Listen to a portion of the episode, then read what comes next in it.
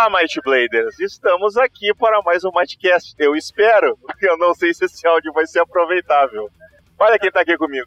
Eu duvido. Pois é, será que vamos conseguir aproveitar esse áudio? Olha, eu, eu tô melhorando como editor, Domênico. Não sei.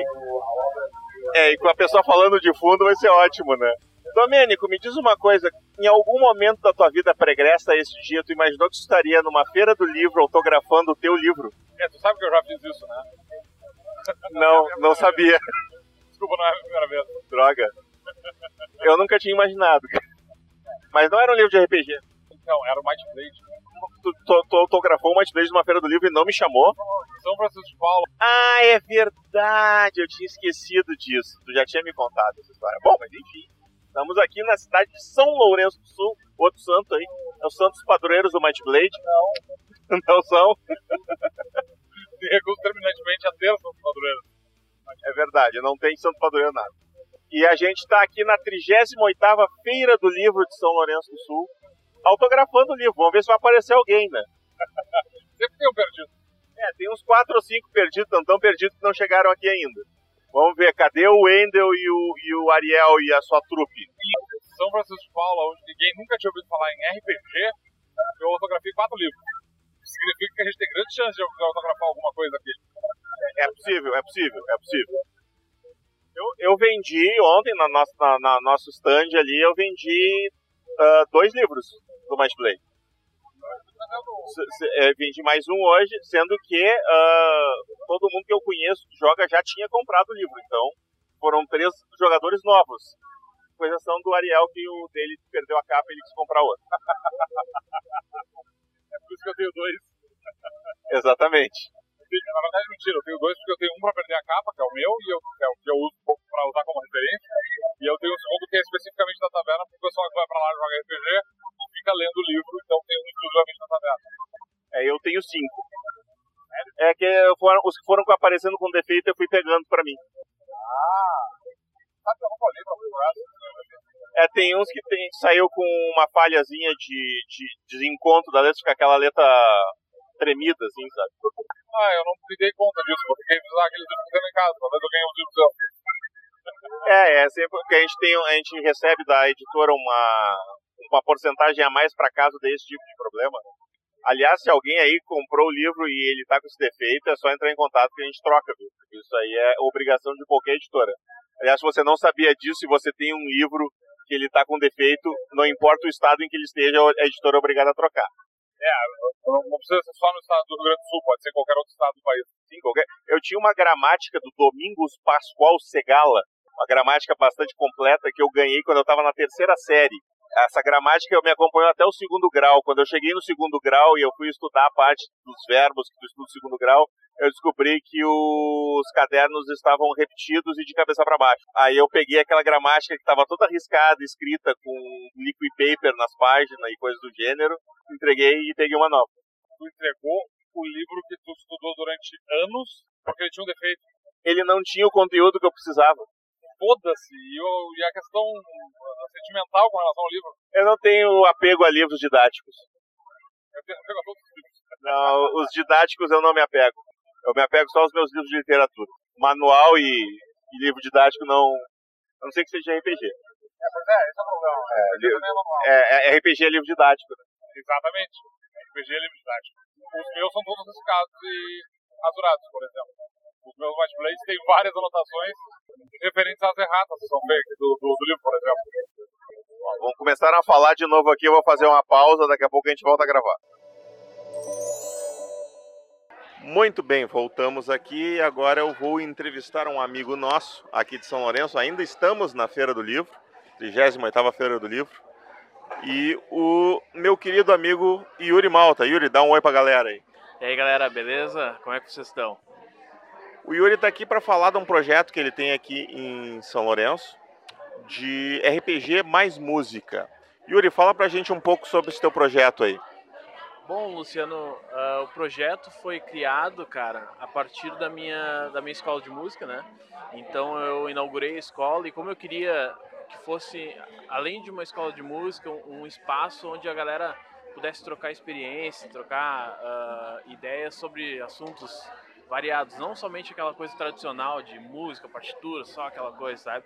Então eu queria uma, uma, uma um projeto que fosse que englobasse um pouco mais de outros assuntos. Então eu criei esse esse esse projeto de RPG a partir de composições nossas. Então a gente compõe com alguns alunos, tal, todo todo mundo dentro do, do das do seu aprendizado, né? Então cada um está em um nível, logo vem cada cada composição no seu nível. Mas o projeto é bem legal, assim, então isso ambienta né, a, a partida de RPG com, com essas composições dos alunos. Então, assim, ó, a partir das composições deles, a gente ambienta aquela história dentro do, do que o mestre né, ele, ele mestra, logicamente, a, a campanha, enfim. Então entram todos, todas as composições e além das composições, a gente faz os efeitos né, sonoros da, da partida. Por exemplo, se a gente encontra, sei lá, um baú de tesouro, a gente usa um carrilhão para dar aquele, aquele som meio mágico, assim, né, quando a gente abre. E, uh, sei lá, uma corneta tocando, uma escaleta, algum dos guris toca uma escaleta. Então é bem legal, assim.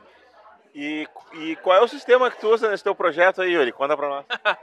o sistema é o Whiteblade, logicamente. Sério? Mas que surpresa! Olha que coisa! É o melhor. Eu, eu jamais imaginaria que fosse isso, que fosse esse sistema. Eu, eu, eu não sabia, eu, eu fiquei pensando, por que a gente está entrevistando esse cara? Não faz o menor sentido.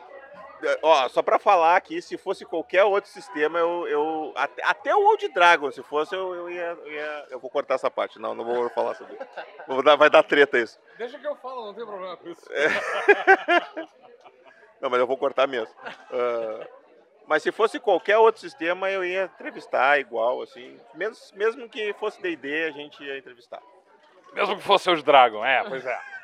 É, eu, eu conheci, assim, ó, eu... É interessante a história porque eu, eu sempre acompanhei muito o RPG. Nunca tinha jogado. Nunca tinha jogado, até no início do ano eu nunca tinha jogado. Sabia como é que funcionava, já tinha lido um monte de coisa de D&D, um monte de coisa, sabe? E aí, um, um dos alunos que, que mestra, inclusive, uh, ele me apresentou o Might Blade, e aí eu fiquei pensando, bah, que loucura isso aqui, mano. E aí ele começou a nos explicar e foi rolando. Como é um, um, um, sistema muito simples, né, cara? Isso que, que eu gostei muito.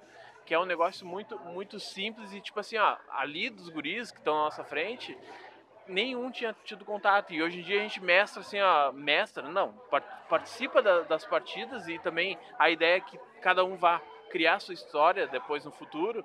Uh, justamente porque o, o Might Blade é muito fácil, né? E é muito bom ter contato com coisas mais simples quando a gente está começando, assim. E isso aí de os jogadores que estão jogando agora virarem mestres no futuro é o mais importante, a gente precisa de mais mestres para gerar mais grupos. Lógico. E quem foi o herói, o nome do herói que apresentou o Might Blade para ti? Cara, assim, ó, eu, eu comecei a jogar com o meu herói. Não, não, eu quero saber o nome do teu aluno que apresentou. Ah, entendi. Uh, é o Matheus, então ele já tinha tido contato com algumas vezes com um grupo que ele também mestra só da gurizada bem nova, assim. Então, nove anos para baixo, pra ter uma ideia, entendeu? E é interessante como essa galera hoje em dia já, já, já leva a sério essa parada, cara. Eu fico pensando assim, cara, que loucura, meu. E, e o Matheus, ele chegou pra gente, apresentou, aí na hora já me veio o estalo da gente produzir alguma coisa a partir das, da, das aulas, entendeu? De música e tal. Ô, Domênico, eu, eu sugeri para ele de mestrar para eles lá um, um dia, mas sobre uma condição, que todo mundo jogasse de bardo fazendo as suas músicas. Eu não espero menos desse grupo, definitivamente. Eu quero e eu espero que todos, além de jogar de bardo, levem seus instrumentos musicais. Sim, sim, jogando de bardo e mestrando e interpretando com as suas músicas Exatamente. feitas na hora. E a gente vai ter que dar um jeito de gravar isso e botar no podcast. Sim. Cara, eu, eu acho que a ideia é maravilhosa, entendeu? E a gente até tinha essa ideia de fazer. Mas uh, a gente pensou, bah, vamos ir para uma coisa um pouco mais simples, talvez. O Matheus, inclusive, deu a ideia da, da, gente fazer uma coisa mais simples. e para ver se ia dar certo, né? Então, assim, tá funcionando, cara, tá bem legal, assim, bem legal mesmo. A gente tá bem contente com, a, com o resultado do projeto. Então tá, fica aí a, o desafio então para a próxima etapa desse projeto aí e quando quiser é só chamar que a gente vai lá. Valeu, Yuri, obrigado por ter vindo. Valeu, muito obrigado, cara. Muito obrigado, eu agradeço vocês, agradeço o Domênico que fez uma, uma, um sketch muito foda pra mim, então valeu, mano. Vem cá, é, é, eu quero fazer uma pergunta, porque eu não sei se isso já está constando aí, porque eu tava, per, perdi o começo da, da conversa, porque eu estava tentando de fazer uma, um autógrafo, isso. É, o, o, projeto tem nome ou isso é só uma coisa que por enquanto está assim nesse mundo das ideias e não está não tá formado, não tem um formato ainda? Cara, assim, ó, o projeto ele tá com um nome meio meio ruinzinho ainda, mas uh, que é o, o, RPG mais música, né? Mas a minha ideia é, é, criar um nome mais assim com o lance da educação musical, porque a gente não pode esquecer que tipo assim é divertido, é tal, só que assim, ó, tem toda uma fundamentação teórica atrás disso, entendeu? Tem autores da educação musical falando sobre e tal, e ainda é pouco. As pesquisas científicas no Brasil e fora, inclusive, é pouco ainda, mas uh, até minha ideia é, no futuro, transformar isso em um, em um projeto científico, entendeu? Talvez um mestrado, um doutorado, alguma coisa assim, que acho que vai, vale a pena também investir nesse, nesse tipo de coisa. Então, assim, ó, uh, tá meio meio bagunçado o nome do projeto, mas logo vai ter. Por enquanto é, é um estudo do que tu quer fazer mais a fundo para frente. Estamos torcendo por ti aí que esse projeto vá para frente e nos mantenha informados, nos dê notícias da evolução disso. Com certeza. A gente até está com ideia de logo mesmo a gente gravar essas composições e de repente a gente entrega para vocês, para vocês colocarem de fundo aí na, no podcast, então acho que vai ser bem legal. Vamos precisar logo em breve, vamos precisar, vamos precisar. Na, verdade, eu vou te deixar um, um, um tema de casa então aqui. eu quero que tu faça uma trilha para ser a vinheta do Mightcast para 2020. Massa, fechou. Eu, que, eu, quero, eu quero reformar o Mightcast para 2020 com uma, uma cara um pouquinho mais profissional e aí, se fizer uma vinhetinha, não só para o Mightcast, como para a Torre de Sarfa, que a gente tem a Torre de Sarfa, aquela vinheta horrorosa que a gente gravou, que o Domênico gravou e eu fiz uma coisa muito pior em cima. não, desafio a vocês, vamos fazer sim, com certeza. Beleza, então. Daqui a pouco a gente volta. Estamos de volta! E aí, Domênico, já se recuperou da sessão de autógrafos para aquelas milhares de pessoas? Olha, eu tenho que admitir que eu nunca tinha autografado tantos livros de uma vez só. Isso foi uma, um feito. É verdade, foi, foi, foi legal. Eu não esperava que tivessem tantas pessoas em São Lourenço do Sul jogando Might Blade. Eu descobri mais um grupo novo ali que eu não conhecia. Mas em... Qual grupo novo tu conhece? É o, o, é o pessoal da, do projeto do Yuri, eu não, não tinha conhecido eles ainda. Eu sabia que eles existiam. Ah, tu não tinha conhecido Eu sabia eles. que eles existiam, mas até então podia ser só uma lenda, né? Sabe como é, né? Ah, sim. Sei, ouça, sei. Mas então, o episódio de hoje vai ficar curtinho. A gente, pelo menos a, essa primeira parte, né? Depois na Torre de Sarfion ali eu tenho várias perguntas a serem respondidas que estão acumuladas, né? Porque no último programa a gente ficou. Eu fiquei com o pessoal do RPG Next duas horas falando de GURPS. E aí a gente não sobrou muito tempo para fazer mais nada. Mas a gente tem mais dois recadinhos importantíssimos para dar agora aqui em primeira mão e para ouvi-los e servir de espectador e ficar estupefacto, temos aqui o nosso querido companheiro Juban Albino. E aí, galerinha? Diga oi. Oi, galerinha, aqui é o Ivi Pacheco, também chamado Juban Albino. Prazer aí estar falando com vocês. Nossa, ele ficou todo sério falando na gravação do América, tu percebeu? Percebi, né? mudou, mudou a pessoa que estava conversando com a gente agora há pouco, hein? Sol, solta essa voz. Sol, sol, solta este leão que tem dentro de você. Não, não, melhor não. Solta o gatinho. Seguinte, eu conversei com o Thiago e ele me autorizou a divulgar neste episódio de 1 de dezembro aquele nosso projeto, cara. Sabe aquela boa notícia? Ah! É. Aham. Então, primeiro, é. vamos dar a má notícia. Né? A má notícia é que o Guia do Vilão não vai sair no final do ano. Todo oh. mundo fala, oh. oh. A boa notícia é que ele vai sair em março. E isso é certo. Uhum. Ou melhor, nós vamos lançar em março um financiamento coletivo para ele, porque nós não queremos lançar apenas ele. Hum. Nós queremos fazer um financiamento coletivo que vai ter algumas metas estendidas e vai ter uma recompensa muito especial. O que, que a gente decidiu? Tan, tan, tan. Agora, no final do ano, dezembro, talvez no comecinho de janeiro, vai depender dos- dos- das nossas atividades aí, a gente vai lançar o Guia do Vilão em PDF exclusivamente para os nossos apoiadores. Então, se você apoia pelo menos com 10 reais ali, pe- pelo menos um conselheiro, você já vai ter direito ao seu Guia do Vilão em PDF. Hum, Aí, em março, como nós já temos dinheiro para publicar o Guia do Vilão, a gente teoricamente não precisa fazer o financiamento para ele, a gente vai fazer um financiamento na modalidade Flex. O que, que é a modalidade Flex, Domênico?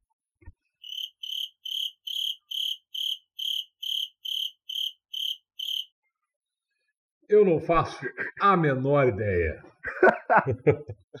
Normalmente os nossos financiamentos são aquela modalidade tudo ou nada. Se bater a meta, sai o livro, se não bater, devolve o dinheiro para quem pagou. O financiamento Flex não tem isso. O livro vai sair, vendendo dois, vendendo cinco, vendendo mil, vai sair o livro. Porque a gente tem o dinheiro para fazer. Mas quando a gente põe ele no financiamento, a gente tem a possibilidade de conseguir dinheiro para um segundo livro. Que aí a gente ainda está discutindo qual vai ser aí, a gente não vai dizer qual vai ser essas metas estendidas aí. Talvez o guia de Tebrim, talvez um guia, um, um- o guia de bestas, talvez algum outro guia. Quem sabe a gente faz aí um- uma enquete a respeito. Mas a questão É. é que nas metas, nas metas não, desculpe, nas recompensas do financiamento, vai ter ali aquela recompensazinha de 10 pila para quem quiser só dar um oi, ó, tô ajudando. E esse cara vai ganhar assim que o, o, o, o pagamento cair na nossa, no- nossa conta, ele vai ganhar o PDF do Guia do Vilão. Vai ter o financiamento básico, tu vai ganhar o Guia do Vilão, e a gente vai ver quantos ah, escudos nós ainda temos, o escudo clássico, esse do Might Blade, do, aquele escudo do Murinho, e vai ganhar um escudo junto. A gente vai ver quantos vai ter. Essa, vai, essa primeira versão do, da, da, da recompensa clássica vai ser limitada ao número de escudos que nós temos. Mas tem bastante escudo. Então, ali umas 200, 300 vai ter. E aí, depois disso, vai ter só a recompensa com o guia do vilão. Né? A gente vai, vai ver se vamos colocar mais alguma coisa, mas a princípio essa vai ser a recompensa que tu pega e compra o livro. Os primeiros que comprarem vão ganhar o, o escudo junto. E aí nós temos a última recompensa, a recompensa Master Blaster, aquela que vem um monte de coisas divertidas. E nessa recompensa não vai vir o guia do vilão. Está surpreso, Juba? Deveras. Estou confuso, na Em verdade. vez de vir o guia do vilão, você vai receber a edição de aniversário de 10 anos do Might Blade. Oh! Mas o... Tan, tan, tan. E o que será essa edição de aniversário, Domênico? Eu não sei. Mas eu te explico. Vai ser assim: guia básico, guia do herói e guia do vilão, tudo junto, rediagramado, reconfigurado, reestruturado, Revisado. revisado, Revisado. muito importante. Não Esse R é o mais isso. importante deles, inclusive. Então tu vai ter de todas as regras desses três livros no capítulo de regras, todas as raças desses três livros no capítulo de raças, todas as classes e assim por diante. E a gente vai incluir algumas regrinhas que estão no Guia de Tebrim, tipo aquela regra de personagem de nível zero, alguns caminhos que estão no Guia de Tebrim. Eu até acho que talvez a gente tenha que mudar algum nome de algum caminho para deixar ele mais genérico e não tão vinculado a Tebrim, né? Tipo o Argentio, trocar para translocador, sei lá, alguma coisa assim. Mas isso a gente ainda vai discutir. Mas enfim, vai ser uma edição de luxo. A princípio, capa dura. Eu vou fazer os orçamentos. Se a edição em capa dura não encarecer demais, a gente vai fazer em capa dura. Mas de qualquer forma, vai ter aquela capa, uma capa bonitona que vai ocupar frente, verso e lombada, sabe? uma, uma imagem contínua que também vai ir para um escudo, um escudo novo com as tabelas e, e informações necessárias para o mestre, que também vai estar contando nesta recompensa. Esse financiamento vai ser em março. Aí vocês me perguntam, por que em março? Vocês já não têm todo o material pronto, o Guia do Vilão está praticamente. Por que não lançar em dezembro? O drama. Por que não Exatamente. lançar em Por que, dezembro? Domênico? Essa tu sabe. Eu Não, não lembra, eu não né? sei. O Thiago nos explicou que a gente até pensou em fazer isso. O problema é que dezembro, janeiro e fevereiro são os piores meses para lançar qualquer tipo de financiamento, principalmente os de RPG. Historicamente, são os, os meses que mais flopa projeto. E março, em contrapartida, é um ótimo mês para lançar financiamento, onde os financiamentos costumam dar bastante certo. Então a gente não vai brigar com o mercado e a gente vai deixar para lançar lá em março.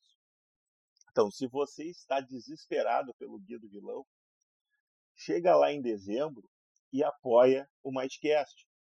Que aí, só para dezembro, né? Que aí tu vai garantir que tu vai ganhar o, o Guia do Vilão. Mesmo que ele não saia em dezembro, que ele saia só em janeiro, quem apoiou até dezembro, pelo menos um mês, vai ganhar o Guia do, o guia do Vilão. E é isso. Esse era o Hum. nosso primeiro anúncio. O segundo anúncio, o segundo anúncio é uma surpresa, né, Domênico? O segundo anúncio é uma, uma- uma- Na verdade, na verdade, apesar de eu gostar muito de lançar livro, eu acho que esse segundo. segundo a, a- segunda informação do dia, na verdade, para mim é a mais. é- é- é- me parece mais saborosa. Tu, tu acha que vai, que, que, que vai surpreender algumas pessoas aí? Ah, eu, eu tenho absoluta certeza que vai surpreender algumas Senhor pessoas. Everton Pacheco, eu vou usar o nome, o nome Nossa, inteiro matou agora. a pau agora. É, é, é uma, é uma ocasião oficial. Então, então, se, É, se, se é uma, uma- vai usar o nome inteiro, usa Juban Albino. Senhor Não, Everton Pacheco. Juban Albino Pacheco, o Melhor senhor, ainda. neste momento, ajoelhe-se. Hum, O senhor vai ser nomeado. tô ajoelhado. Nós estamos oficialmente lhe consagrando o Arauto da Might Blade. Nós somos os portadores, agora você é o Arauto. Ó, Com direito a badge e tudo. sou a bainha da Might Blaze agora. É, a, a, a gente. A, a, a bainha da Might. Blade é perigoso, né? É, bem perigoso. perigoso.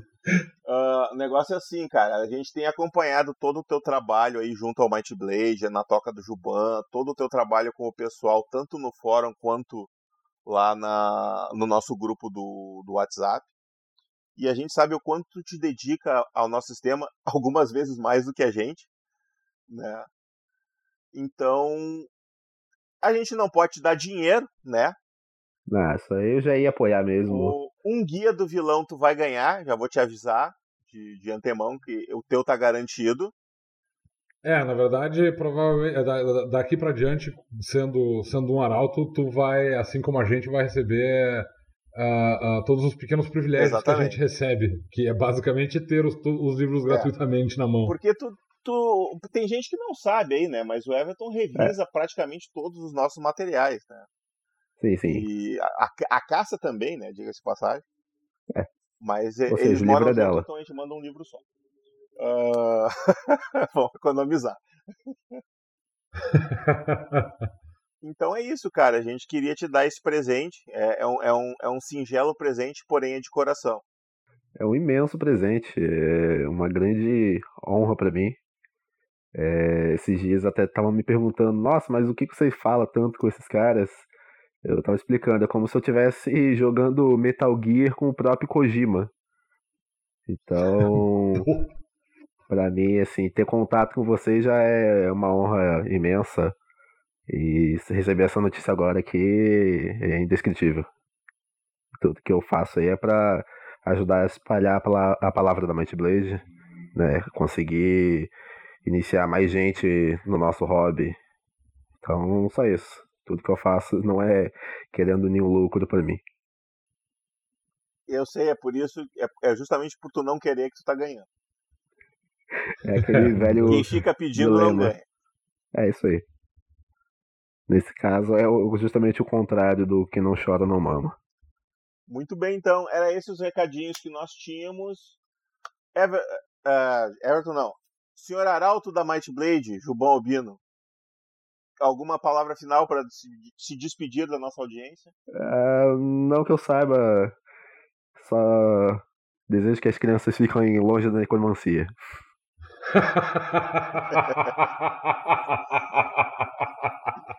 Muito justo. Isso aí, é o programa Night Blade. Beleza, então. Nada de necromancia. Tá certo, é isso aí, concordo. Muito bem. Eu, eu, fala, fala eu discordo completamente com essa, com essa informação. Eu acho que as pessoas têm que se aproximar da necromancia e perceber que, na verdade, ela não é tão maligna quanto parece. Assim como goblins e orcs. Não, orc não. Orc nem é gente. Pô, cara, faz tofo. Ah, a gente ainda não, não resolveu essa rixa. Quem sabe um dia. Em breve, ah. em breve.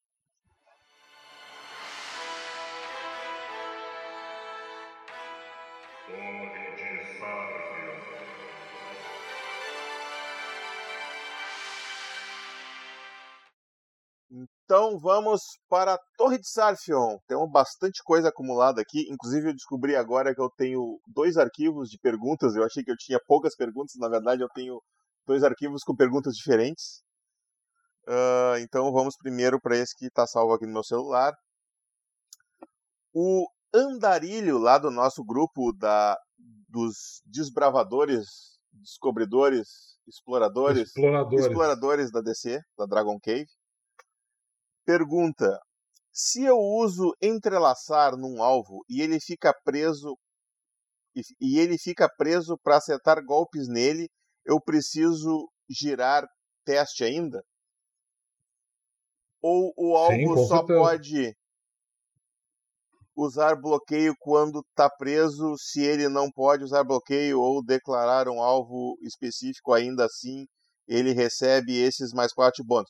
É, pessoal, comecem a usar a vírgula, porque fica difícil.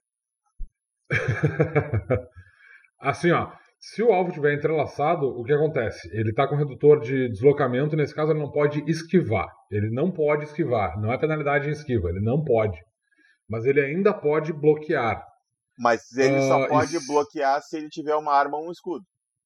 Sim, ele pode bloquear seguindo as regras normais. Se ele tiver, se ele tiver desarmado e sem armadura e ele tiver entrelaçado, ele não pode nem bloquear nem esquivar. E Se ele, ele tiver de armadura é e sem arma, ele pode bloquear? Como é que é? Se ele tiver de armadura e sem arma, ele pode bloquear? Claro. Lógico, tu bota a armadura na frente, tu bota o braço da armadura na frente, Bom, tu bloqueia. Uh... Então ele ainda pode bloquear, sim, ele pode bloquear. E as penalidades por, por ataque localizado ainda se aplicam. Ainda tem mais quatro para tentar acertar ele. A grande vantagem da, do, do, entrelaçar com relação a alvos pouco móveis é, além dele estar tá com o deslocamento reduzido, ou seja, ele pode se deslocar bem menos. Eu não lembro qual é o, a penalidade de deslocamento. Eu acho que fica zero. E, e, essa magia é particularmente eficiente se o alvo tiver for, for um, um, alvo que usa esquiva como defesa primária, porque provavelmente o bloqueio dele não deve ser muito alto. É, então, entrelaçar é especificamente uh, útil contra alvos com agilidade alta por causa disso, porque o teste para resistir ao, ao, efeito é, é um teste de força e o teste e, e, o alvo não pode esquivar, mas ele ainda pode bloquear normalmente. E, e se tentar fazer um ataque localizado, tu vai recorrer às regras de ataque localizado e o alvo vai continuar recebendo bônus de mais 4 no seu bloqueio necessariamente, mas ele ainda recebe o bônus. Legal. Lucas Correia, também lá dos exploradores da Dragon Cave, nosso grupo de Whats, pergunta: No MB tem algum lugar oficial que fale um pouco como são interpretados os pontos de atributo? Exemplo, como seria visualmente um personagem com 6 de força, ou como seria imaginado um personagem com 5 de inteligência. Eu acho que ele queria Olha, mais uma descrição assim do, de, de, do quão forte e inteligente alguém parece, dependendo dos números. É, isso, isso não tem uma descrição. Isso não tem uma descrição física, na verdade, porque é um personagem pode ser muito forte e não ser muito musculoso. Eu sempre uso como exemplo o Bruce Lee, que apesar de ser uh, uh, bem definido, né, os músculos dele eram bem definidos, ele não era particularmente parrudo, mas certamente ele tinha um, um é, soco muito forte. É, eu, eu, digo assim, o, a diferença do Bruce Lee para o Mike Tyson, ambos em seu auge, é a quantidade de PV. Né? O Mike Tyson tinha mais PV. Talvez ele até fosse um pouco mais forte, mas não era muito mais forte. É, é eu, eu, eu tendo a concordar. Pensando é, num, o, num, num, num, RPG, assim, né? Não, não sendo super realista. É, o, o Mind Blade não tem essa questão, é. na verdade. O ponto é esse. A gente não tem uma representação do, do, do tamanho uh, ser, ser refletido, os dos atributos ser refletidos na aparência física de maneira nenhuma. O personagem pode parecer uh, pequeno e fraco, mas na verdade ser bastante forte. É, lógico que isso vai, vai ser meio estranho, fazer um personagem que é esquelético e tem força 6, por exemplo, vai ser bem estranho. Mas, uh, em geral, tu pode. Ah, o meu personagem tem força 6 e agilidade 3. Ele é um humano, guerreiro e tal, e eu quero que ele seja pequeno e magrinho. Não tem problema, ele provavelmente tem uma musculatura definida, mas. Uh, não, e, e, Índice de uh, massa corporal zero, de, de, de gordura corporal zero. É, zero, o cara não tem, não tem gordura extra no corpo, ele não é um autorofilista ele, ele tem músculos bem definidos e era isso. Ele é pequeno e. É, e tem aquilo não, também, não... né? Força não é só músculo, né? O treinamento e, a, e, a tua, e fazer exercício te dá. faz com que as tuas fibras musculares hajam em sincronia. E isso te dá mais força do que é, se o cara, porque... que tá, o cara que tá fortão lá, mas tá letárgico. Força também não é só uma medida de, de de literalmente força. Ele também é uma, uma medida de, de vigor. De assim vigor, de saúde, né?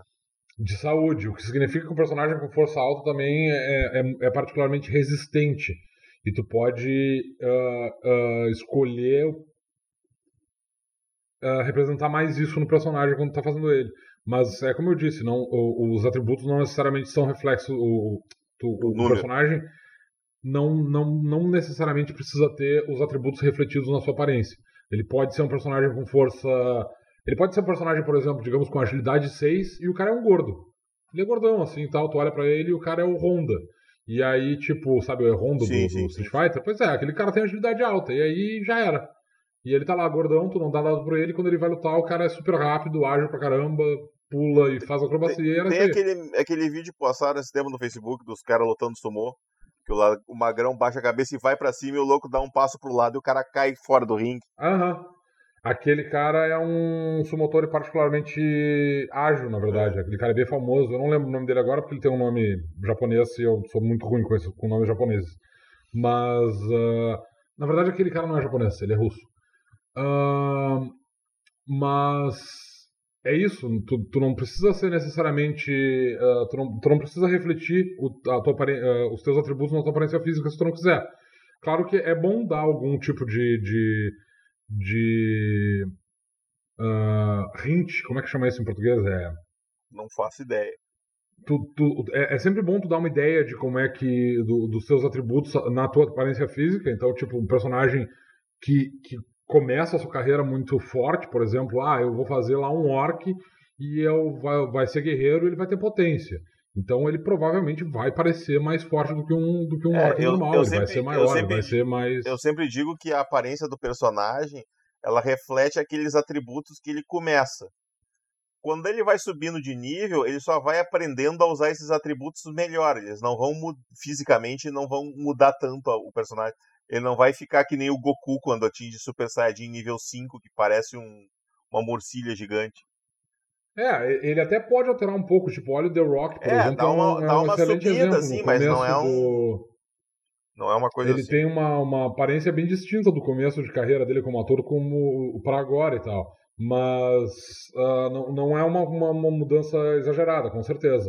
E, na verdade, não precisa ter mudança nenhuma na prática. É. Mas, uh, uh, apesar de ser interessante tu fazer essa, esse... colocar esses atributos em evidência na, na, na presença do personagem, isso não é necessário. A outra pergunta que, ele, que o Lucas mandou aqui. Mestre de Armas 3. Se um acerto crítico causa o dobro da vida de, do alvo, como funciona a regra de alvo específico? Também causa morte instantânea se mirar no pescoço e coração, etc? Essa eu vou deixar para ti, foi tu que desenvolveu essa, essa habilidade. Eu não tenho. Eu, eu, eu, realmente não sei muito bem como é que ela funciona. O. Tu, tu, tu diz do alvo específico? É, essa pergunta como um todo. Eu não, eu não, não sei como resolver. Tu tá ligado que ele quis dizer com acerto crítico do. Quando tu tem um acerto crítico usando mestre de armas 3, tu mata o alvo. Tá. Né? Ele está perguntando se tu tiver um acerto crítico com uh, fazendo um ataque específico no coração e tal, que Não, eu acho que ele está perguntando se tu tiver fazendo um ataque específico usando o mestre Isso, de armas mestre 3. de armas que porque tu faz o dobro do tu faz o dobro do, do dano nessas áreas. Do dano. Uh, sim, eu consideraria que sim. Essencialmente para mim tu tá faz, tu tá forçando um acerto crítico, porque tu tá tomando um uma penalidade ali para fazer o ataque, né? Eu estou atacando uma área específica e usando mestre de armas 3. Sim, eu, eu, eu diria que sim. Mas, se o teu mestre achar que isso é muito exagero, tu pode simplesmente fazer o quádruplo do dano. Não, ou o quíntuplo, não lembro qual é múltiplo, o múltiplo do mestre de armas 3. Não é múltiplo, tu faz o alvo perder Não, metade mas dos ele normalmente faz, faz o dobro, certo? O triplo, não me lembro. Quando ele faz Mestre de armas crítico... 3 faz o alvo perder. Mestre de armas 3 faz o alvo perder metade dos pontos Ah, de vida. isso. Ah, não, então tá. Então é isso. Mata mesmo. Mata mesmo. O Pedro Limonta. Será que isso foi uma piada? Mas enfim. Ah, lá dos exploradores da, Dra da Dragon Eu Cave. nunca faço piada com sobrenome. Quantos então. golems posso invocar ao mesmo tempo? Quantos tu tiver mana pra manter. Exatamente. Se tu tem, se tu tem lá aquela magia de manter golem, tu põe magia, tu, tu pode usar essa magia e ir mantendo um golem, tu faz outro, tu faz outro. O, o golem não precisa, tu não precisa de concentração pro golem ficar funcionando. A magia Só só, tem que lembrar que o golem tem que ser construído e ele gasta, ah, ele consome uma quantidade bastante razoável de, de dinheiro para ser construído. Mas, então é caro manter mais de um golem, já manter um na verdade já é caro, manter vários golems vai sair meio caro. Mas ah, em termos de quantidade, o, o quanto tu puder pagar de mana para manter eles funcionando. tu, tu, tu, tu usa o mana, mas o golem fica, né? Sim. E ele fica por um bom tempo. É, não, o, o que eu quero dizer é o seguinte, porque tu, tu vai tu, tu precisa fazer uma. Tu gasta. Eu, eu não tô com o livro na mão, Eu infelizmente. tô. Ah, tu gasta uma quantidade de mana bastante considerável para produzir o golem pela primeira vez. Então ele vai consumir uma quantidade bem grande de mana. E depois tu tem que consumir uma quantidade de mana para fazer as magias de manutenção de golem se tu tiver eles. Mas se tu tiver essa mana para fazer isso, tu pode manter quantos golems tu quiser. Eu tô tentando achar como é que é o nome da magia. Criar golem. 60 de mana. É, ele gasta bastante mana para criar um golem. E aí o golem dura durante uma hora, se não me engano. Uma hora. E aí tu. Se tu tiver 120 de mana, por exemplo, tu pode fazer dois golems. E na mesma. No, um, um num turno e outro no outro. Ah, ou tu pode fazer um golem e depois usar manter golem para manter eles ativos durante um- um- um- mais tempo. Manter golems é bem mais barato, né? Tem, o custo em mana é bem menor. É, na realidade, assim, custa 10 manas pra usar manter golem. Então, tu pode usar 60 Isso. de mana pra criar. Aí, tu usa mais 60 de mana nesse golem. Tu vai multiplicar vezes 2, vezes 2, vezes 2, vezes 2, vezes 2, vezes 2. E aí, tu já tem vários dias aquele golem vai durar. Entendeu? É, exatamente, essa é a ideia. E aí, com isso, tu deixa o golem lá. E depois tu descansa, recupera e faz outro, mesma coisa. Aí tu só tem que ficar duplicando a- dando a manutenção ali. Eu não tenho esse cálculo agora de cabeça, mas eu fiz ele em algum momento no passado, e eu tenho a impressão de que se tu usar 15 vezes manter o golem em um golem, ele basicamente vai ficar contigo pro resto da tua vida. Porque ele vai. Uh, uh, isso vai te dar uma quantidade de tempo que vai exceder a, a, a, o tempo de vida normal de uma pessoa. E quando eu digo pessoa, eu quero dizer um elfo. Ah, tá bom. Muito bem. Vamos para a próxima pergunta, então. Olha só, temos uma pergunta da Cássia Jubalbino, porque é assim que eu, que eu escrevo ela na minha agenda. Se um personagem elfo tem a habilidade herança feérica, como iria uhum. interagir com invisibilidade? Herança feérica lançando as duas coisas Não, não, não. Tempo? É, herança feérica faz com que o elfo não seja afetado por ilusões. E invisibilidade é uma magia ah, de é ilusão. É verdade. Não, ela não é. Ela tá no ilusionista. Ela tá no ilusionista, mas ela não diz que é uma ilusão. Ilusão diz ilusão. Ah, isso é muito importante. Para mim, todas as magias que estavam no ilusionista eram ilusões. Não, magia tem que dizer ilusão. No nome da magia. Por isso que a maior parte. Exato, por isso que a maior parte das magias é ilusão, uh, uh, insira uma palavra. Entendi. Ou alguma coisa, ilusão, ou ilusória. Entendi. Se não disser que é uma ilusão, literalmente não é uma ilusão. Tá, tá respondido, Cássio. O Claude Dessergal, lá no fórum, perguntou: Grande Claude. No futuro, minha campanha vai partir para Parband.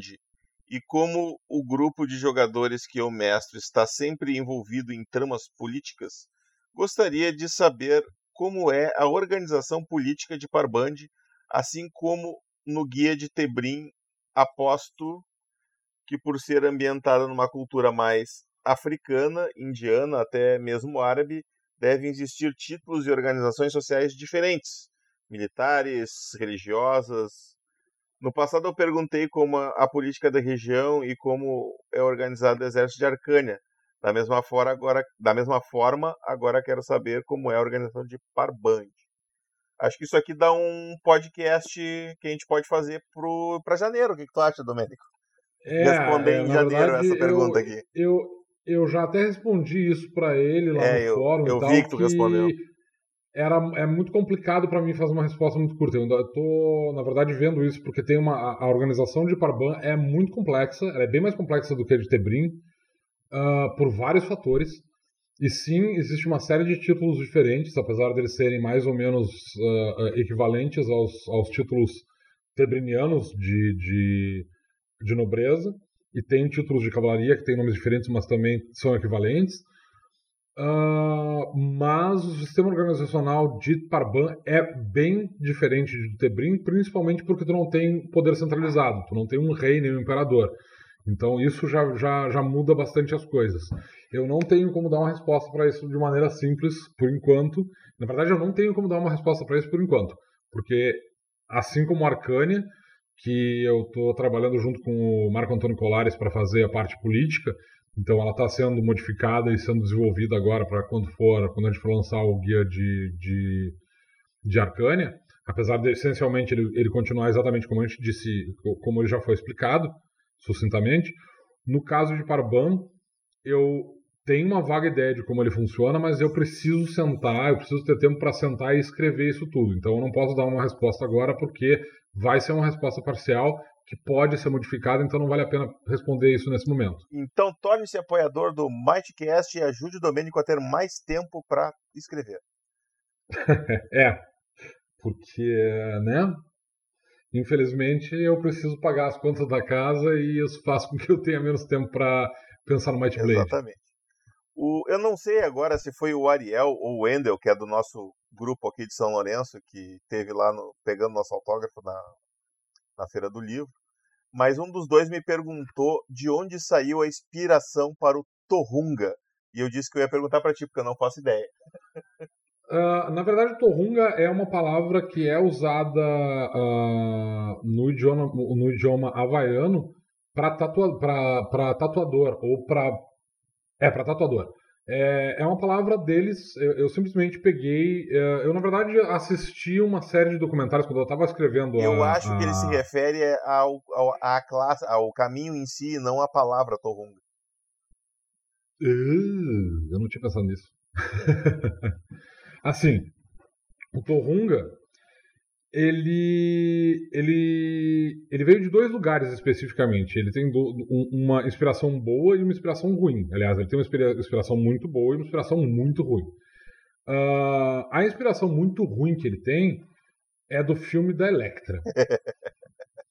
Ok, Tá? ok. Ah, eu tem, tem- um, tem um personagem lá que ah, tem tatuagens e as tatuagens elas saem do corpo do cara e eu achei aquilo visualmente legal e eu achei que dava uma boa ideia de, de fazer um personagem com aquela ah, com aquele poder.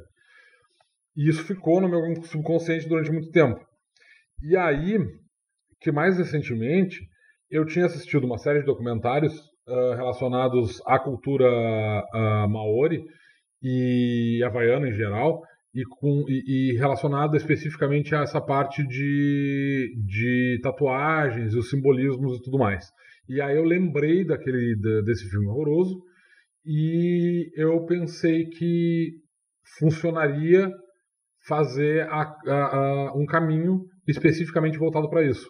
Na verdade, quando eu comecei a escrever o Torrunga, ah, eu escrevi ele para ser um. As habilidades dele iam ser parte do, do xamã.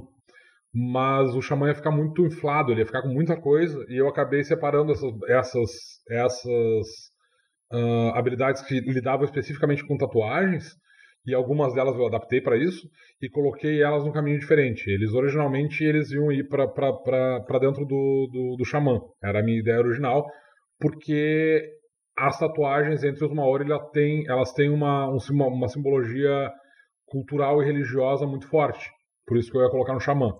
Mas no fim das contas eu decidi que era mais interessante separar isso para uma outra para uma outra classe e acabou virando um caminho. Mesmo porque eu achei que ela ficava adequada para outras classes que não fossem necessariamente pro pro pro xamã eh, especificamente para classes de. Eu, eu criei algumas habilidades especificamente para classes que são conjuradoras. Então o Torrunga ele serve pra- tanto para combatentes, ele é eficiente, quanto para conjuradoras ele também é, é, uma, é uma- uma- um caminho bem, bem flexível. Ele tem várias possibilidades. Muito bem. O John, lá dos exploradores da Dragon Cave, perguntou: quando os receptáculos de mana voltarão? Essa eu respondo. É, eu ia dizer, eu, nem sei o que é um receptáculo de mana. É gema de energia do GURPS. Ah, ok. Os receptáculos. Onde é que eles estão para eles terem que voltar? Eles estão, eles são da Dragon Cave, eles estão na matéria Dragon Cave e foi uma cagada minha.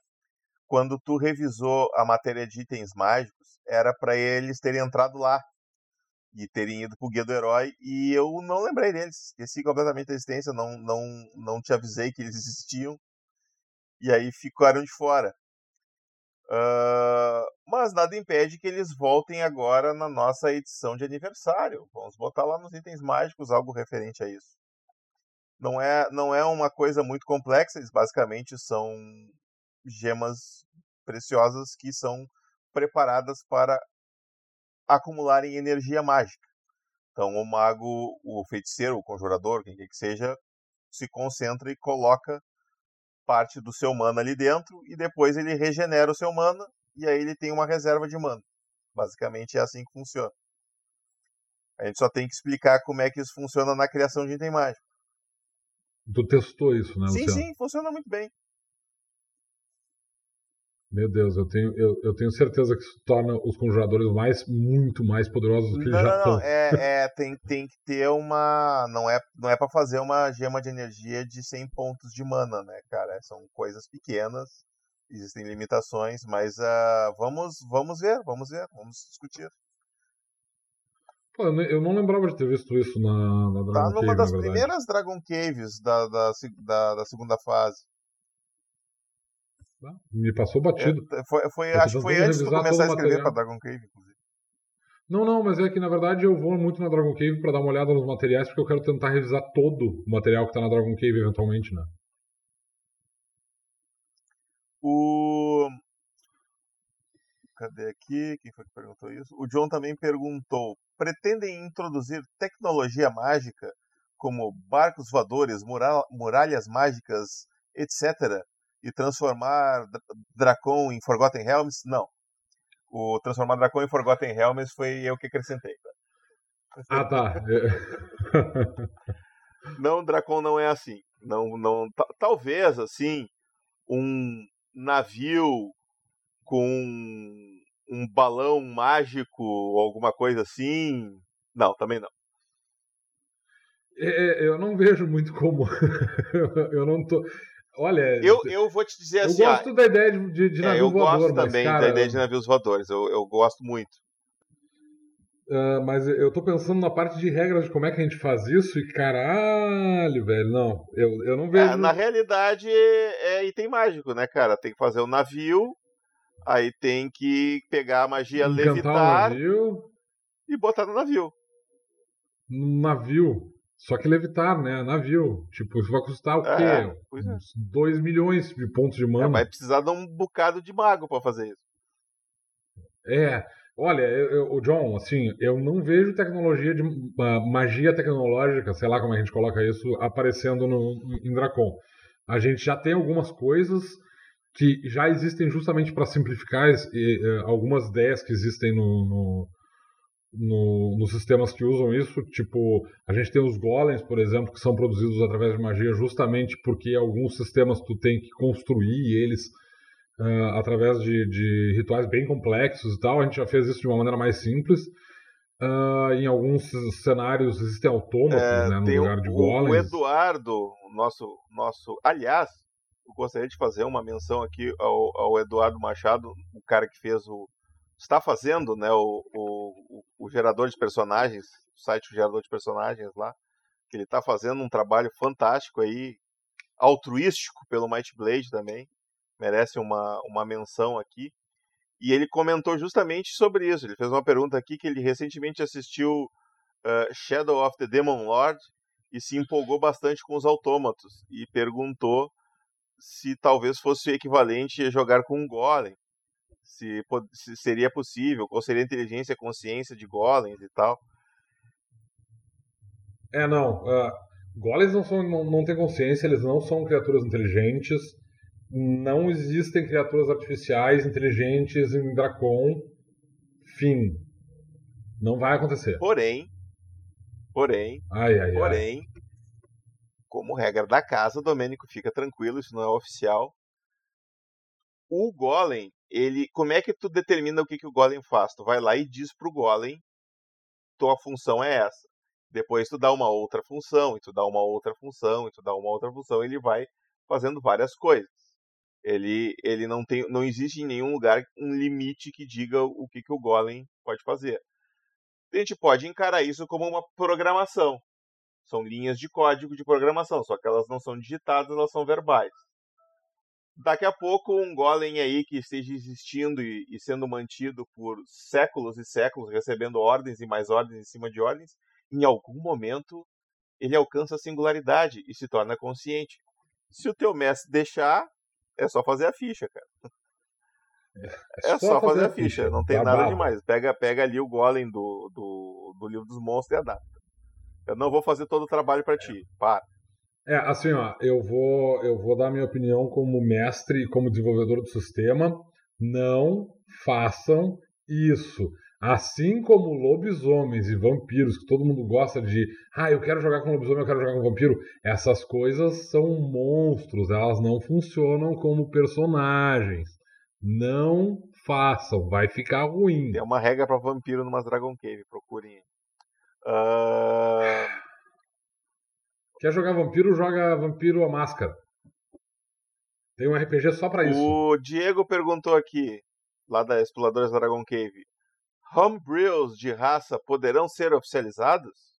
Ah, sim, provavelmente alguns serão oficializados eventualmente. Por que uh... não? Publica aí, manda para nós. Nós temos lá o mightyblade.oficial.gmail.com. Mandem os, os homebrew de raças, cenários, tudo que vocês criarem, gente. Manda pra gente ver. A gente gosta de ver as coisas que vocês fazem. É, não, o, o, publiquem no, no, no, no, Na verdade, eu não diria para mandar pra gente, coloquem no fórum, deixem as pessoas olharem e tal. Tem algumas raças já na, que apareceram no, no, na, no fórum que eu particularmente achei bem interessantes. Eu só não tive tempo de olhar elas com carinho e tal para pensar se elas valem a adaptação, mas tem algumas coisas que certamente a gente vai adaptar, assim, tipo.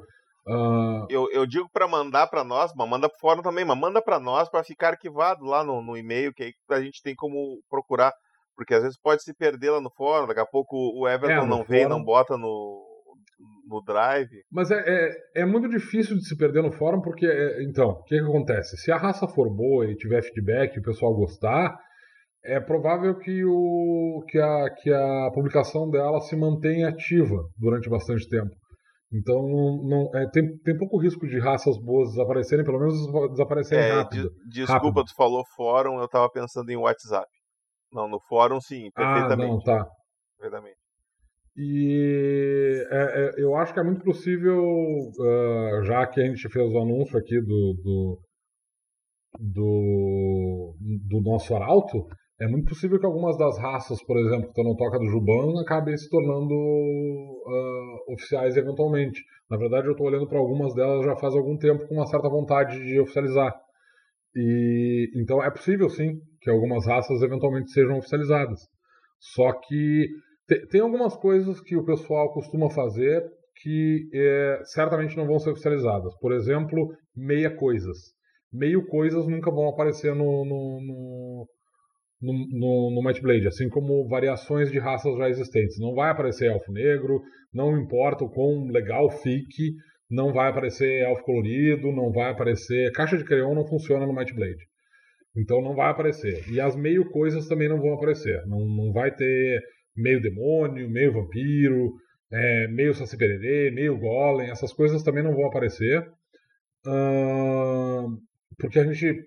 Primeiro, porque isso mantém a, a, a, o sistema funcionando de uma maneira coesa, a gente já definiu isso como um padrão. E segundo, porque a, a possibilidade de ficar criando meio coisas e, e variações de raça uh, ela, ela não só de, do, do, do, ponto de vista filosófico, de, de não haver essa, essa multiplicidade de, de, de, de essa possibilidade, na verdade, de, de raças se reproduzindo entre si ou tendo variações de, entre si, ela também faz com que a gente tenha mais coesão no sistema e a gente não tenha que se preocupar com as variações milhares de. Porque no momento que a gente utilizar, por exemplo, um elfo azul, tá, agora tem elfo azul. Aí o que, que o Alfa Azul tem de diferente? Ah, ele respira embaixo d'água, beleza.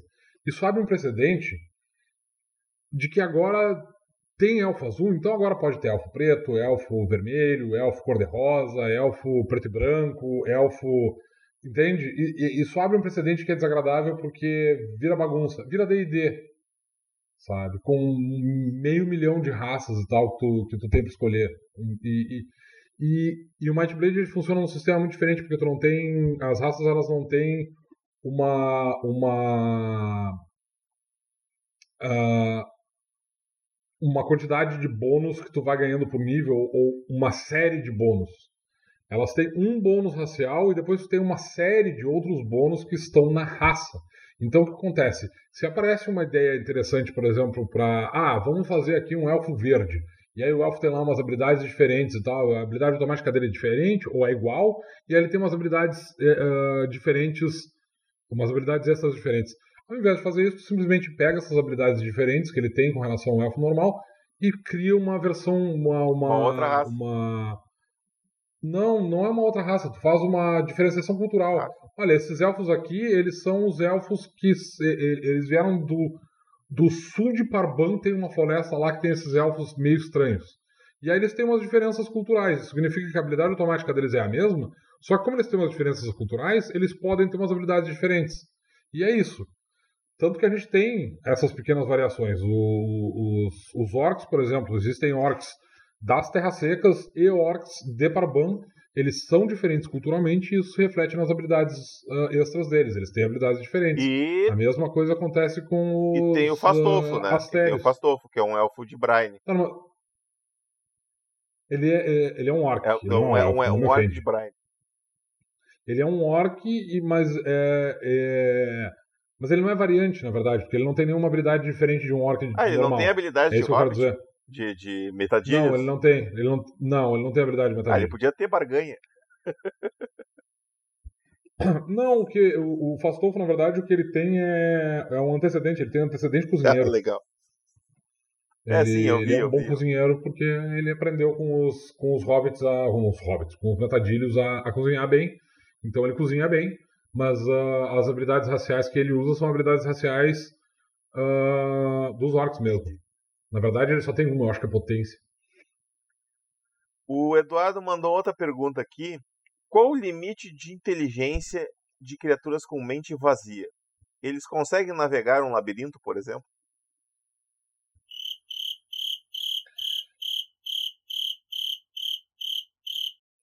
Essa é difícil, né? Ah, essa, essa, essa é uma pergunta complexa. Ah, eles não conseguem. eh, Na verdade, eles conseguem navegar um labirinto. Porque assim, ó, eles têm mente vazia. Tu tem duas possibilidades para ter uma criatura com mente vazia. Uma delas é, ele foi criado por um, por um necromante e, portanto, ele segue as ordens do necromante. Aí o necromante basicamente diz pro, pro, pro esqueleto: Olha, tu vai seguir esse labirinto sempre pela parede da direita. E ele vai seguir esse labirinto sempre pela parede da direita, o que significa que eventualmente ele vai chegar na saída.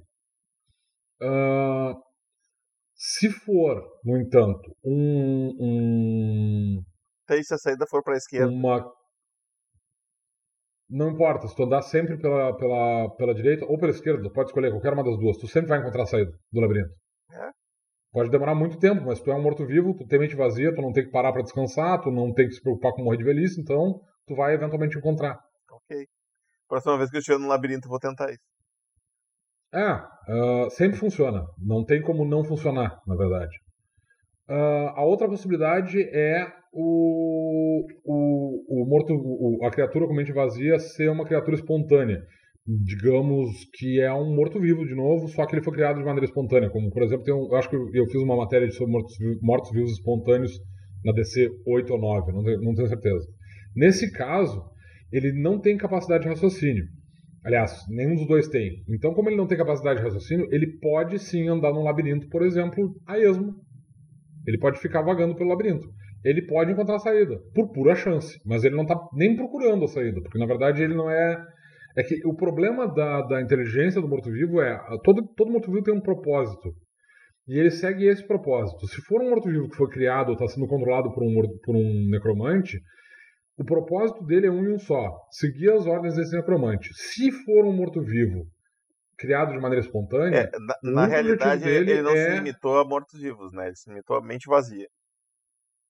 Porque, por exemplo, É que golems também co- tem mente vazia, né? Tá, mas é que tu vai cair na mesma. na mesma. na mesma sim. questão. Porque tu só tem. a- a- as criaturas que têm mente Mas, vazia mas no, é no que Might nem Blade todos são os basicamente. mortos-vivos têm mente vazia, por isso que eu fiz o comentário. Tá, não, tudo bem. É, é, tu tem razão. É, na verdade, assim, tipo, todas as criaturas com mente vazia, elas caem em um de dois tipos. Elas são ou criadas por um conjurador, elas podem ser um golem, ou um elemental, ou um, um morto-vivo. E nesses casos, eu, deve ter algum, alguma outra coisa, mas eu não lembro agora de cabeça. Ah, e nesse caso, o único propósito dessas criaturas é seguir as ordens do conjurador que criou eles. Então ele vai fazer exatamente aquilo que o conjurador mandou ele fazer. Se o conjurador disser encontra a saída desse labirinto, o que o morto-vivo vai fazer, o que a criatura com mente vazia vai fazer é ela vai vagar pelo labirinto até encontrar a saída e ela só vai fazer isso por pura chance. Ela vai ficar andando aleatoriamente, ela vai repetir o caminho várias vezes. Como essas criaturas, em geral, não sofrem de envelhecimento, a menos que alguma coisa faça com que elas sejam banidas ou destruídas, elas vão tentar, elas vão continuar procurando uma saída até encontrar. Se por um acaso o, o, o, o, conjurador disser para eles, olha, tu vai seguir a parede da, pela direita ou pela esquerda, enfim, até encontrar a saída, é isso que ele vai fazer. Se por outro lado a criatura com mente vazia, ela foi criada de maneira espontânea, ela é um morto-vivo espontâneo, ela é um elemental que ficou trancado no, no, no plano material uh, primário por algum motivo estranho que eu não consigo conceber qual seria. Uh, ela vai ter um propósito que vai manter ela existindo. Se for um morto-vivo, o objetivo dela é matar outras criaturas para se alimentar. Se for um elemental, é encontrar um meio de retornar pro, pro, pro, pro plano elemental. Uh, eu não lembro se tem alguma outra criatura com mente vazia agora. É, esse é o problema. Eu tinha que estar com o monstro no Codex na mão e eu não tô. Mas ela vai seguir o propósito dela. O que significa que, se for um morto-vivo e ele está atrás de uma criatura para devorar, ele pode sim errar por um labirinto mas ele erra sem propósito. Ele não está procurando a saída, ele está procurando uma vítima. O que significa que ele vai errar a esmo e ele pode encontrar a saída do labirinto, mas ele vai encontrar por puro acaso. A mesmíssima coisa acontece com relação a um elemental, por exemplo. Então, a, a, criaturas com mente vazia, elas não têm capacidade de raciocínio próprias. Elas seguem uma, uma ordem. Essa ordem é ditada pela maneira como elas foram criadas. E todas as criaturas com mente vazia, elas necessariamente foram criadas. Elas têm que ser, ter sido criadas de alguma maneira. Ou elas são um elemental que foi criado no plano material usando a energia do plano, do plano elemental, ou elas são mortos-vivos que foram. Uh, que são restos de uma criatura viva que foi reanimada por um necromante, ou elas são um construto que foi construído por um sacerdote. Todas as criaturas com mente vazia, elas são uh, como eu disse, necessariamente criadas, e portanto elas têm um propósito. O propósito delas tem que ser definido quando elas, quando elas foram criadas, e a partir disso vai ser o modus operandi dessa criatura. Mas ela não tem raciocínio a, a, mais profundo do que isso. Ela não tem capacidade de discernimento. Ela não, não, não, ela não tem amigos. Ela não vai. Ah, eu não vou. Uh, eu não vou atacar essa criança porque é uma criança e eu, quando era vivo, eu não sei, eu não consigo encontrar um bom exemplo, porque na verdade elas não têm capacidade de discernimento. Elas vão fazer aquilo que elas foram criadas para fazer e é isso. Muito bem. Eu deixei a última pergunta aqui, que foi do, do. Acho que foi do John também. Eu não anotei, deve ter sido do John. E não foi nem minha pergunta, foi meio que um desabafo. Por favor, não façam vários guias pequenos quando podem fazer um grande e mais completo.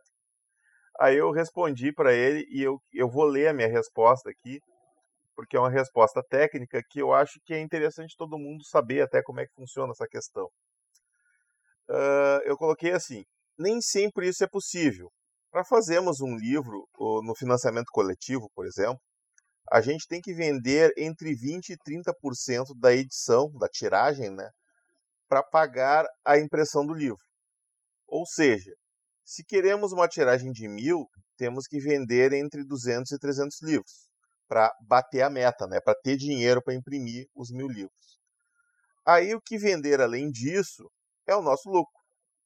Ou seja, depois que a gente fez, conseguiu, bateu a meta, fez finalmente, imprimiu o livro, a gente vai entregar os livros vendidos e os outros vão para o nosso estoque. Aí, conforme eles vão sendo vendidos, isso é o lucro que a editora vai tendo para fazer novos livros. Quanto maior a tiragem de um livro, mais barato a unidade do livro fica. Consequentemente, o preço final também fica menor. Aí a gente pode fazer um livro maior, por exemplo, com, um preço mais acessível. Para te ter uma ideia, o guia básico, que hoje está custando 40 reais, nós imprimimos mil. Se a gente tivesse impresso 2 mil, ele poderia custar hoje 30 reais.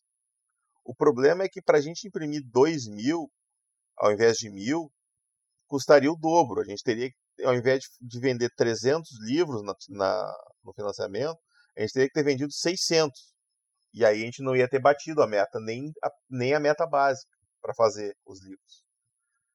E é essa matemática safada que o Thiago tem que quebrar a cabeça fazendo e, e não dá para apostar se lançar o projeto e ele, e ele flopa, dá errado, o público perde a confiança e a chance de novas tentativas darem certo ou darem errado aumentam para darem errado, né?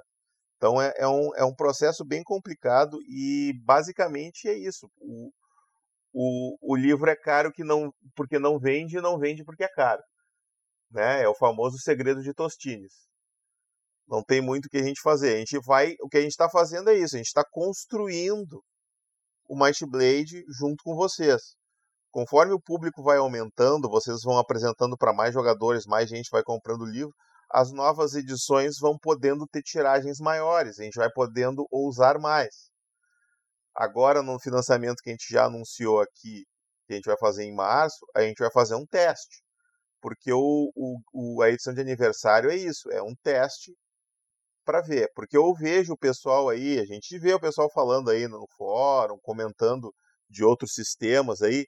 Bah, vai sair a quinta edição daquele sistema lá, tô louco para comprar. E eu sei que esse livro vai custar mais de 200 reais. E aí, quando a gente lança um livro de 40, o pessoal reclama que o preço está caro. Isso, isso chateia um pouco a gente, né? Então, se vocês querem um livro completo, tal, barato, e vocês estão dispostos a pagar por isso, beleza. Agora em março vocês vão ter a chance de provar isso para nós.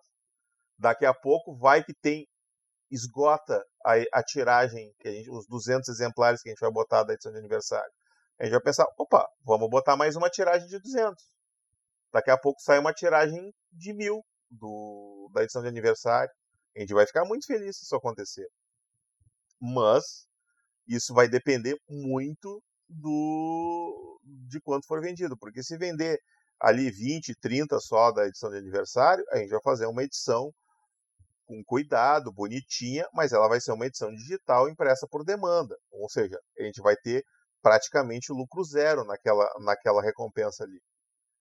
Então é só para ajudar a bater as outras metas e para marcar a... o aniversário do Might Blade, né? Mas se vender 100, 200, daqui a pouco a gente pode fazer uma edição em offset, aí sai bem mais em conta, a gente pode fazer uma tiragem maior e aí vai ter mais livro para vender depois. É claro que os livros forem vendidos depois não vão ter o preço do financiamento, né? Porque a gente vai privilegiar quem for nos ajudar no financiamento, vai pagar mais barato. Mas é isso aí. Esse, é, esse era o, o que eu tinha para falar a respeito. Eu, eu acho isso, já que a gente está em, em desabafo mod on, eu acho isso um pouco frustrante às vezes. Essa parte específica, que tu mencionou inclusive agora. Eu tenho gente jogando comigo aqui na, na, na taverna. Eu tenho, eu, eu, tenho três grupos de Might Blade aqui, além de mais um grupo de Might Blade que está jogando na taverna, da qual, do qual eu não participo, eu só uh, auxilio com as regras. E de, esses grupos, tem gente que começou jogando pelo Might Blade. E, a, e, e, tem pessoas desses grupos que não têm o Might Blade. E tem pessoas desse grupo que estão juntando dinheiro para comprar uma quinta edição de um certo jogo e que estão esperando lançar um outro jogo nacional que teve um financiamento recorde agora há pouco tempo. Eles estão juntando dinheiro para comprar esses livros que custam, sei lá, 150 ou 200 pila.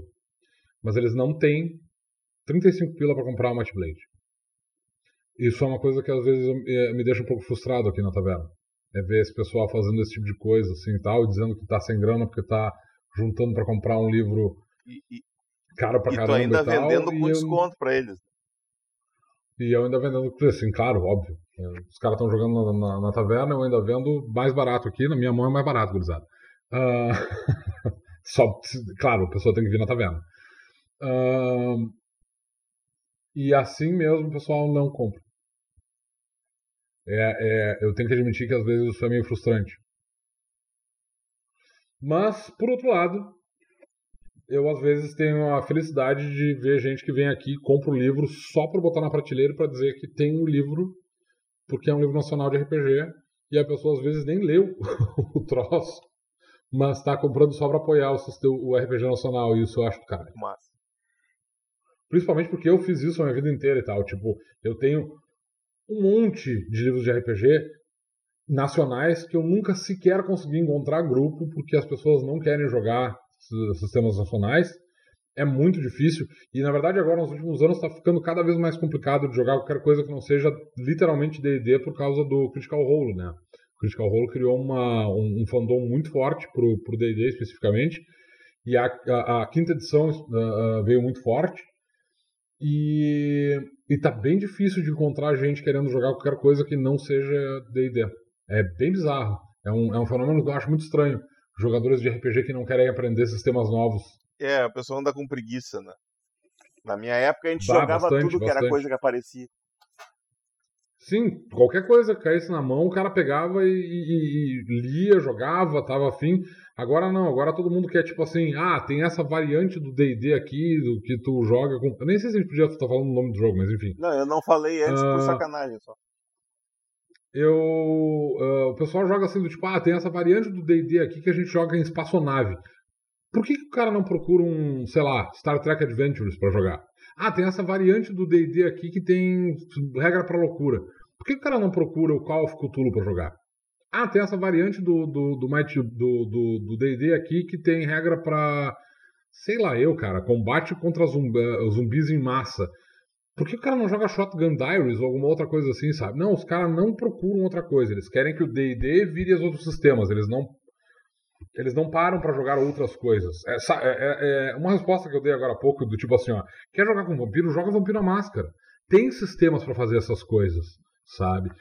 Tipo, mesmo que tu goste muito de um sistema, é, é- é muito legal tu dar uma olhada em outras coisas fora da- do, do, do teu escopo normal, assim, sabe? Tipo, tu tá acostumado a jogar só um sistema, experimenta um grupo que jogue uma coisa diferente.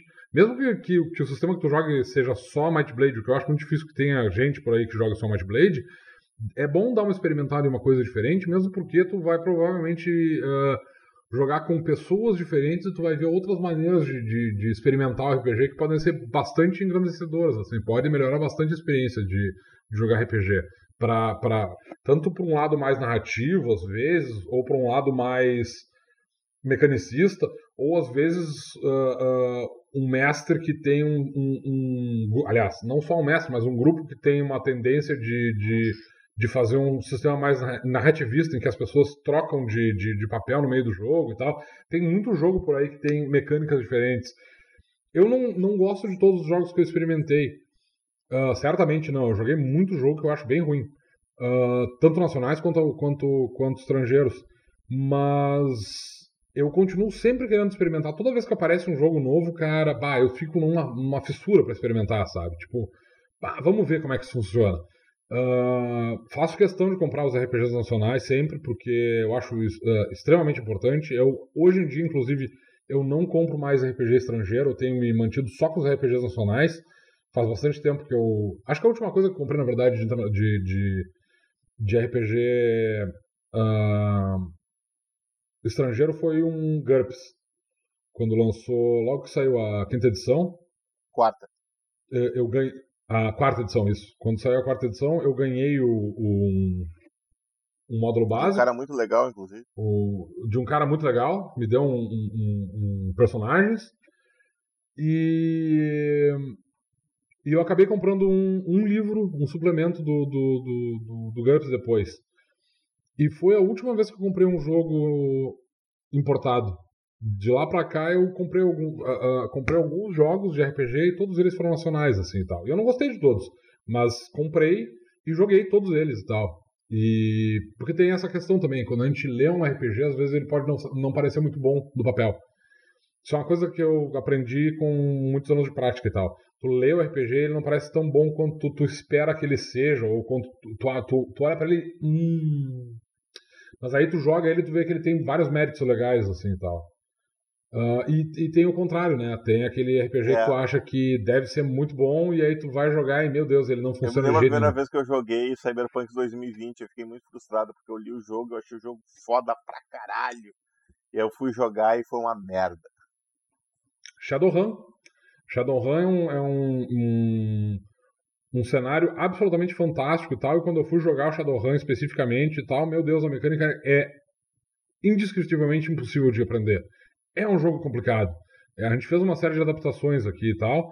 Eu acabei não conseguindo jogar de novo ele, mesmo com as adaptações que a gente acabou fazendo. Eu, eu espantei o grupo que eu consegui juntar, porque o sistema era muito complicado. Eu tinha que ficar tentando ler ele, eu tinha que, que, que ficar verificando o livro toda hora. Ah, mas tem outros. Tem, tem ah, um RPG especificamente que me decepcionou profundamente foi a bandeira do, do, do Elefante da Arara. Porque ele é um livro lindo e tal, extremamente bem escrito, e aí tu vai jogar e ele simplesmente não funciona. É impressionante como ele não funciona. Eu achei bem, bem, bem ruim isso, assim, tal. Achei bem triste não, não, não funcionar na prática. A ideia era muito boa e tal, mas eu, sei lá, me, me pareceu que faltou playtest no jogo. Enfim, é, esse foi o meu desabafo. Acabei, acabei falando, falando, falando. Acho que eu falei uns 10 minutos só sobre, sobre o assunto, mas enfim. É... Então tá. Ficamos por aqui, como sempre, lembrando a vocês que nós somos os portadores da Might Blade, mas a gente carrega ela para você.